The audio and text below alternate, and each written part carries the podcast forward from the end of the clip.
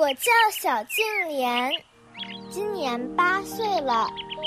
我有一个幸福的家，我的家人是由全世界的大法弟子组成的，他们都是我的亲人。小静莲是我的女儿，十九岁那年，单身未婚的我突然成了一个孩子的母亲。那年，我妈妈在一家私人诊所做护士。有一天，妈妈急匆匆地抱着一个小纸箱回到家。我好奇地看她打开包布，原来里面是个皱巴巴的小婴儿。妈妈说，这孩子在他母亲的肚子里还不到二十九周的时候就被放弃了。他就像一个瓜藤上的生瓜，被硬生生地给掰下来了。据说被引产药强行剥离母体的婴儿是活不下来的。孩子出生时蹬了几下小腿，但哭不出声来。之后他就和胎盘、血水、纱布一起被塞进医用垃圾袋里，扔到了手术室的水泥地上，等待被收垃圾。过了三个多小时，垃圾袋里传出了婴儿的哭声。负责接生的医生在午休时被哭声吵醒，他不想直接处死孩子，就打电话让主任派人来处理。那时我妈妈正好是值班的护士，听到消息后来到手术室，想看一下这个要被处死的弃婴。妈妈是修炼法轮大法的，看到垃圾袋里哭泣的婴儿，心生悲悯，于是决定救下他。在征得诊所主任的同意后，妈妈找了块消毒布裹住孩子，带回了我们的住处。那时，我和妈妈因为不肯放弃修炼法轮大法而遭受迫害。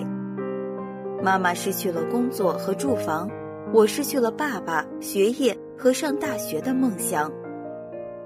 那时，我们被迫流离异乡，来南方打工，刚刚稳定下来。经济困难，根本不具备养孩子的条件。但我俩是法轮大法弟子，是以真善忍为准则的，怎么能对一个宝贵的生命弃之不顾呢？于是从那天起，未婚的我就成了妈妈，并给孩子起名小静莲。因为没有经济条件把小静莲放在保温箱里保命。除了给他打过一次破伤风针外，没给他用过任何药物。但是小金莲就这样奇迹般的活了下来。小金莲满月的时候，体重刚好两公斤；三个月的时候，大眼睛、双眼皮，白嫩漂亮，乖巧可爱，人见人爱。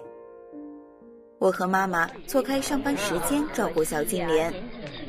知情和不知情的人说啥的都有，随便议论的就更多了。陆陆续续想要领养小金莲的人超过了十人，有的愿意出几万元收养费，但都被我们拒绝了。无论面对多大的压力和困境，我们始终把静莲当成自家的孩子。在这个物欲横流的社会，我们不敢为了自己轻松轻易把孩子交付他人。这几年，家人为了小静莲的户口到处奔波，至今都没解决。因为没有户口，小静莲上不了学，只能在家自学。小静莲的启蒙教育是从法轮大法开始的，一岁的时候。他就已经能独自在家里听、看和法轮大法有关的影音了。三岁的时候，我妈妈开始教他念转法轮。小金莲识字特别快，四岁时他就能读三百多页的转法轮了，而且是正体字的转法轮。学习转法轮的时候，小金莲都是双盘腿，手捧着转法轮念。字正腔圆，没有错字。八岁时，小金莲已经达到了小学三年级的识字水平。现在，小金莲上午学法轮大法相关书籍，练五套功法，下午学文化知识。小金莲最大的兴趣爱好就是看书，《水浒传》五天看完，海外缩减本的《三国演义》七天看完。现在的小静莲知书达理、安静懂事、不任性，这孩子的成长省心省力。从小到大，小静莲没吃过一颗药，除了出生时打过一次破伤风针，再没打过任何预防针。但她一直身体健康，这是一个奇迹，也是法轮大法的恩赐。尽管没法到学校上学，但小净莲不但在学习上没有落下，还在法轮大法中提升了智慧和修养。